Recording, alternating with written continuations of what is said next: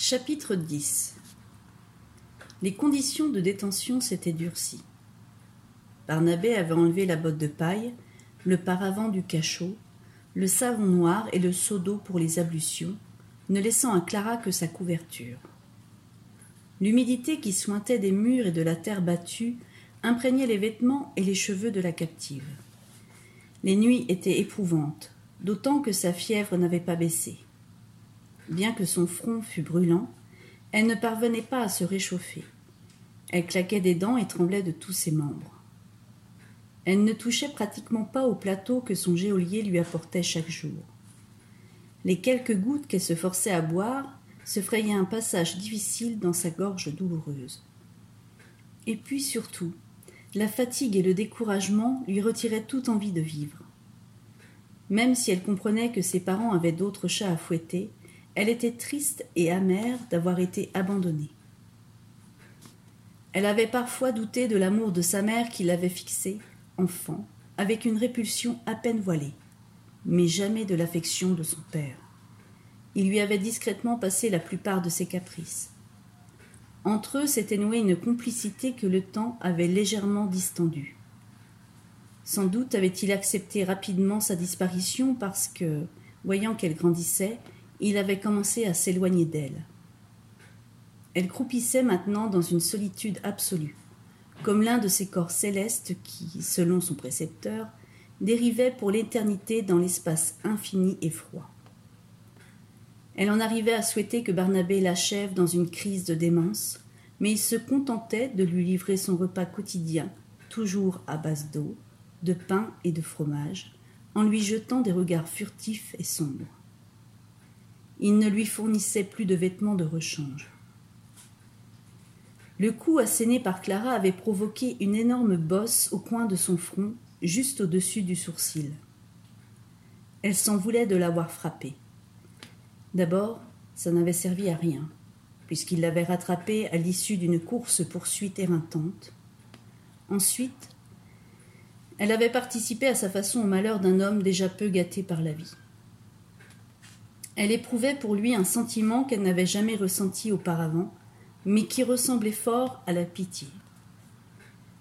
Clara n'avait pas remarqué la souffrance autour d'elle. Pourtant, lorsqu'elle se souvenait des visages des gens du peuple croisés sur les routes ou dans les rues, elle distinguait nettement la douleur, la désolation, la résignation. Elle n'avait pas pris conscience qu'il y avait un monde autour d'elle, un monde en dehors de l'atmosphère paisible de Versailles un monde hors des murs des luxueux, des hôtels particuliers, un monde qui s'entassait dans les immeubles insalubres des quartiers populaires et gagnait son pain à la sueur de son front. Ses amis et elle avaient passé des heures à se moquer des travailleurs aux mains rugueuses et aux manières grossières. Elle le regrettait à présent. Elle avait aperçu dans les yeux profondément renfoncés de son ravisseur une détresse semblable à celle des coups noirs qui jaillissaient d'une source intarissable de la nuit des temps. Elle toucha son front, toujours si chaud. Elle était vidée de ses forces. Sa couverture lui paraissait aussi humide et froide que la terre battue. Dehors, il ne cessait de pleuvoir. Les murs ruisselaient, des flaques grossissaient dans les creux du sol. Elle allait mourir dans ce ventre sombre et fétide, loin des châteaux, des ors et des intrigues de la cour. Elle ne s'en désolait pas. La fièvre lui faisait parfois perdre contact avec la réalité. Ses pensées passaient au travers de son cerveau comme des poissons au travers des mailles percées d'un filet. Elle se demandait souvent si elle n'était pas en train de rêver. Tracassée par une sensation de présence, elle se réveillait parfois et apercevait le visage de Barnabé penché au-dessus du sien. Il se reculait dès qu'elle ouvrait les yeux, farouche, gêné d'avoir été pris en flagrant délit d'observation. Il n'y avait pas de colère dans le regard de son ravisseur, seulement un intérêt mêlé de méfiance et d'admiration. Elle lui souriait. Du moins, elle avait l'impression que ses lèvres esquissaient un mouvement semblable à un sourire. Il se relevait alors et sortait en poussant un long soupir. Que faisait-il de ces journées dans le cœur de la forêt? Où prenait-il le pain, le fromage, l'eau et les fruits qu'il lui apportait? Il se fournissait bien quelque part. Il y avait probablement un village tout près, ou une ferme. Elle avait pris la mauvaise direction l'autre fois. Pas de chance. Ou était-ce le destin? Le précepteur disait que croire au destin, c'était renoncer à sa liberté d'être humain. Mais pourquoi était-elle partie dans une direction plutôt que dans une autre? Pourquoi était-elle née dans un milieu plutôt que dans un autre? Pourquoi était-elle une femme plutôt qu'un homme? Est-ce qu'elle avait vraiment eu le choix? Parfois, Clara entendait Barnabé marcher au-dessus d'elle. Le plancher et les poutres craquaient sous son pas lourd. Elle entendait également le claquement caractéristique de la porte lorsqu'il partait. Il lui arrivait de s'absenter longtemps. La forêt recelait un certain nombre de pièges, fosses, mares, cavités, dans lesquels il pouvait tomber et se briser les vertèbres. Elle mourrait rapidement s'il ne revenait pas. La soif et le désespoir se chargeraient de l'achever. Mais il finissait toujours par tirer le verrou et s'introduire dans le cachot, le plateau en main, la tête rentrée dans les épaules. À la lumière du jour libérée par l'entrebâillement de la porte, elle entrevoyait des égratignures sur ses joues, son front ou ses avant-bras. Comme s'il s'était fourvoyé dans un buisson d'épines ou frotté à l'écorce rugueuse d'un arbre. Elle ne lui posait aucune question, de peur d'exciter la colère qui, de temps à autre, lui enflammait les yeux. Il la fixait à la dérobée un long moment sans rien dire. Ses expirations s'achevaient en gémissements sourds, un peu comme ceux d'un chien malheureux. Curieusement, elle se sentait exister dans son regard. C'était le seul fil qui la reliait à la vie. La fièvre était tombée. Bien qu'encore faible, Clara parvint à se redresser lorsque le crissement du verrou annonça la venue de Barnabé. Il apparut dans le flot de lumière qui se déversait par l'entrebâillement. Il n'était pas vêtu comme d'habitude. Il portait un uniforme vert kaki dont ses larges épaules torturaient les coutures, ainsi qu'un fusil d'assaut en bandoulière. La respiration de Clara se suspendit. Il ne lui apportait pas son plateau quotidien. Il venait la tuer. Les traits de son geôlier exprimaient une résolution et une fierté qu'elle ne lui connaissait pas.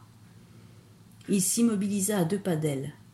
Elle eut la nette impression qu'il paradait à son intention. Elle lui sourit. Vous. Vous êtes très élégant, Barnabé. Elle douta qu'il eût entendu son tout petit filet de voix, mais une lueur d'orgueil brilla dans les yeux de son geôlier. Barnabé. Soldat. Soldat Elle ne connaissait pas ce genre d'uniforme. Vous partez en guerre? Que comptez-vous faire de moi? Barnabé se renfrogna puis son front se plissa, se creusa, comme à chaque fois qu'il s'apprêtait à parler. Restez, restez là, pas bouger. Mais si vous partez pour un long temps, qui s'occupera de moi? Il se frappa la poitrine du plat de la main. Barnabé. Si vous n'êtes pas là, je ne vois pas comment. Il sortit sans lui laisser le temps de finir sa phrase, l'abandonnant à ses incertitudes. Il revint quelques instants plus tard, les bras chargés d'une botte de paille sur laquelle il avait disposé un plateau, un seau plein d'eau, une couverture de laine et un tas de vêtements pliés. Il posa le tout devant elle avec une grimace de satisfaction, renversant au passage quelques gouttes d'eau du seau. La bosse à son front s'était en grande partie résorbée. Le plateau contenait un pain et un fromage entier une carafe d'eau, un tas de noix et une dizaine de pommes jaunes et rouges. Partir. Barnabé. Revenir. Pas partir, Clara. Pas partir. Ces derniers mots avaient été prononcés d'une voix sourde, menaçante. Rassurez-vous, je n'essayerai pas de m'échapper. Ce n'était pas une promesse en l'air. Elle n'avait pas l'intention de se lancer dans une aventure aussi pénible que sa première tentative d'évasion. Elle devait encore reprendre des forces et se forger un nouveau moral. Attendre cette fois que quelqu'un vienne la délivrer. Elle n'y croyait pas, comme si cette masure était située hors de l'espace et du temps, mais elle refusait catégoriquement d'affronter la forêt et ses innombrables dangers. Barnabé la contempla en tirant sur les manches de sa veste d'uniforme. Barnabé, soldat, famille, famille. Son index puissant et noueux s'était pointé sur Clara. Elle crut comprendre qu'il lui proposait de fonder une famille et frémit de dégoût. Même dans ses cauchemars les plus terribles, elle n'avait jamais imaginé être unie à un homme aussi repoussant. Je ne voudrais pas vous mettre en retard. Elle désigna la botte de paille. Merci à vous pour tout ceci. Les lèvres de Barnabé fendirent son visage d'une oreille à l'autre et en accentuèrent l'aspect difforme. Barnabé, revenir. Son fusil d'assaut, un modèle tout neuf, accrocha un reflet de lumière. Clara aperçut, dans l'entrebâillement de sa veste, une ceinture de cuir équipée d'une dizaine de chargeurs. Quand elle eut fini son repas, elle se dévêtit et, malgré la fraîcheur, prit le temps de se laver avec l'eau du seau. Puis elle s'essuya avec un sous-vêtement sec, enfila les vêtements propres et s'allongea sur la large botte de paille. La nouvelle couverture, plus épaisse, l'irrigua d'une chaleur douce, revigorante. Elle s'endormit rapidement et plongea dans des rêves agités où ses parents et ses sœurs vaquaient près d'elle sans la voir. Elle criait de toutes ses forces, mais ils ne l'entendaient pas. Un fracas assourdissant la réveilla. Une bourrasque chargée de pluie se rua sous le plafond bas. La porte claqua une deuxième fois contre le mur. Tétanisée par la peur, Clara s'attendit à voir surgir Barnabé, mais personne n'entra. Elle crut ensuite que les bêtes sauvages, ces mêmes bêtes qu'il avait cernées lors de la nuit cauchemardesque passée dans la forêt, revenaient la tourmenter. Aucun autre hurlement ne retentit que celui du vent. Elle n'osa pas bouger, se demandant comment la porte avait pu s'ouvrir. Elle se remémora le départ de Barnabé, ne se souvint pas d'avoir entendu le crissement caractéristique du verrou. Avait-il oublié de refermer la porte de son cachot? Elle attendit encore un long moment avant de repousser la couverture et de se lever. Elle tremblait de peur et de froid. La nuit pluvieuse griffait les murs et le plafond comme un fauve en cage. Elle se dirigea vers la sortie, plus morte que vive. Le vent s'engouffra dans ses vêtements et faillit la renverser. Elle se pencha et s'arc-bouta sur ses jambes pour résister à la violence des bourrasques. Elle s'aventura sur les marches dégoulinantes. Elle ne voyait pas à plus d'un pas devant elle. Les gouttes surgissaient de l'obscurité et s'engouffraient dans ses yeux. Le verrou gisait dans les herbes avec ses charnières et ses vis rouillées. Barnabé l'avait sans doute mal réparé après l'avoir arraché. Clara chercha un abri avisa l'entrée de la masure. La porte de bois s'ouvrit sans résistance. L'odeur de la pièce dans laquelle elle entra la suffoqua. Elle n'en avait jamais senti d'aussi mauvaise. Elle finit par discerner les contours des meubles, une table centrale, les dossiers des chaises, un buffet de cuisine, un canapé, et puis dans un coin, un lit. Une lampe à huile reposait sur la table et à ses côtés une boîte d'allumettes. Elle n'avait pas appris à se servir de ce genre de lampe, mais elle savait que, comme les bougies, il fallait allumer la mèche placée au-dessus du réservoir d'huile.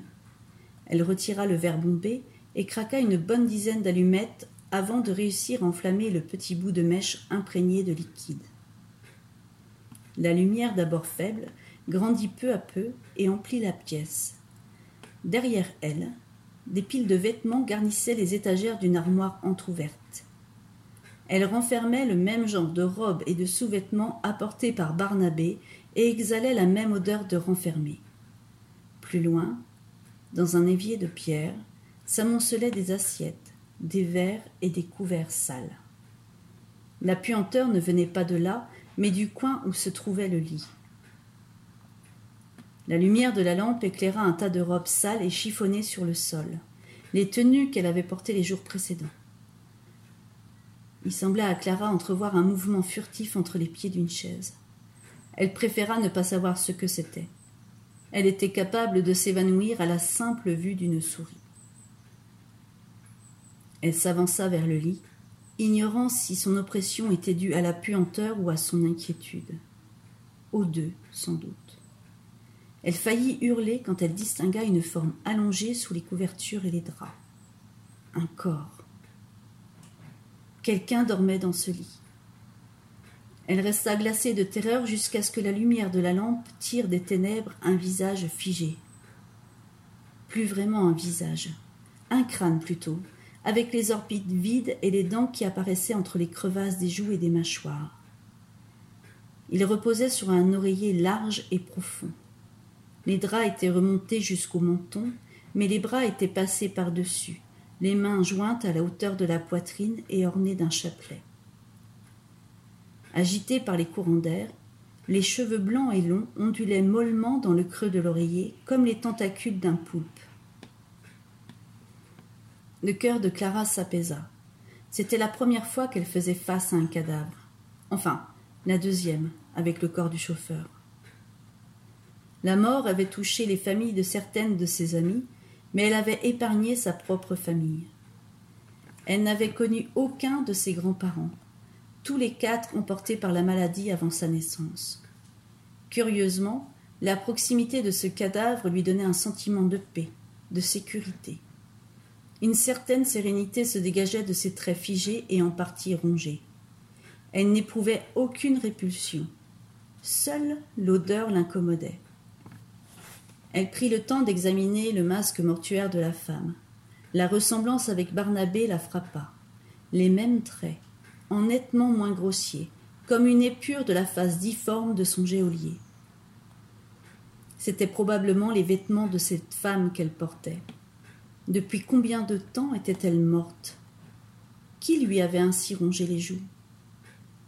Avait-elle toujours vécu dans cette masure abandonnée des hommes et des dieux?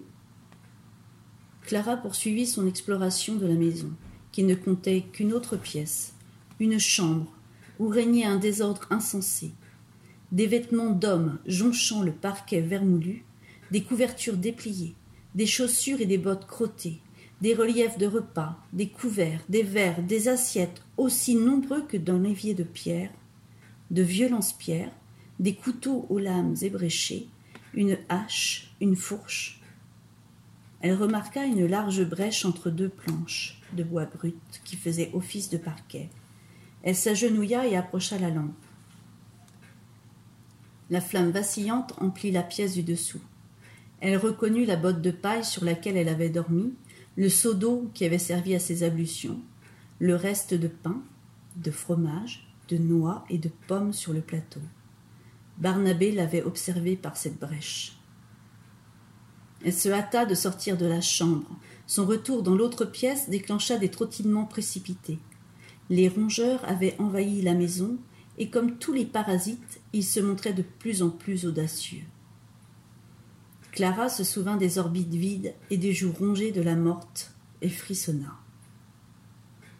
La porte cognait régulièrement contre le chambranle. Elle hésita sur la conduite à suivre. Pas question d'affronter la nuit, surtout avec la tempête qui soufflait dehors.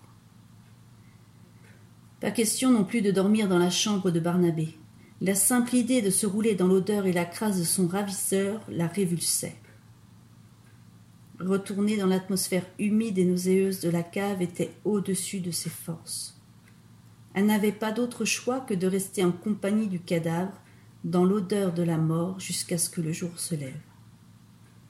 Elle espéra que la lampe aurait suffisamment d'huile pour briller jusqu'à l'aube. Sa lumière lui épargnerait la compagnie des souris. Du moins, elle l'espérait.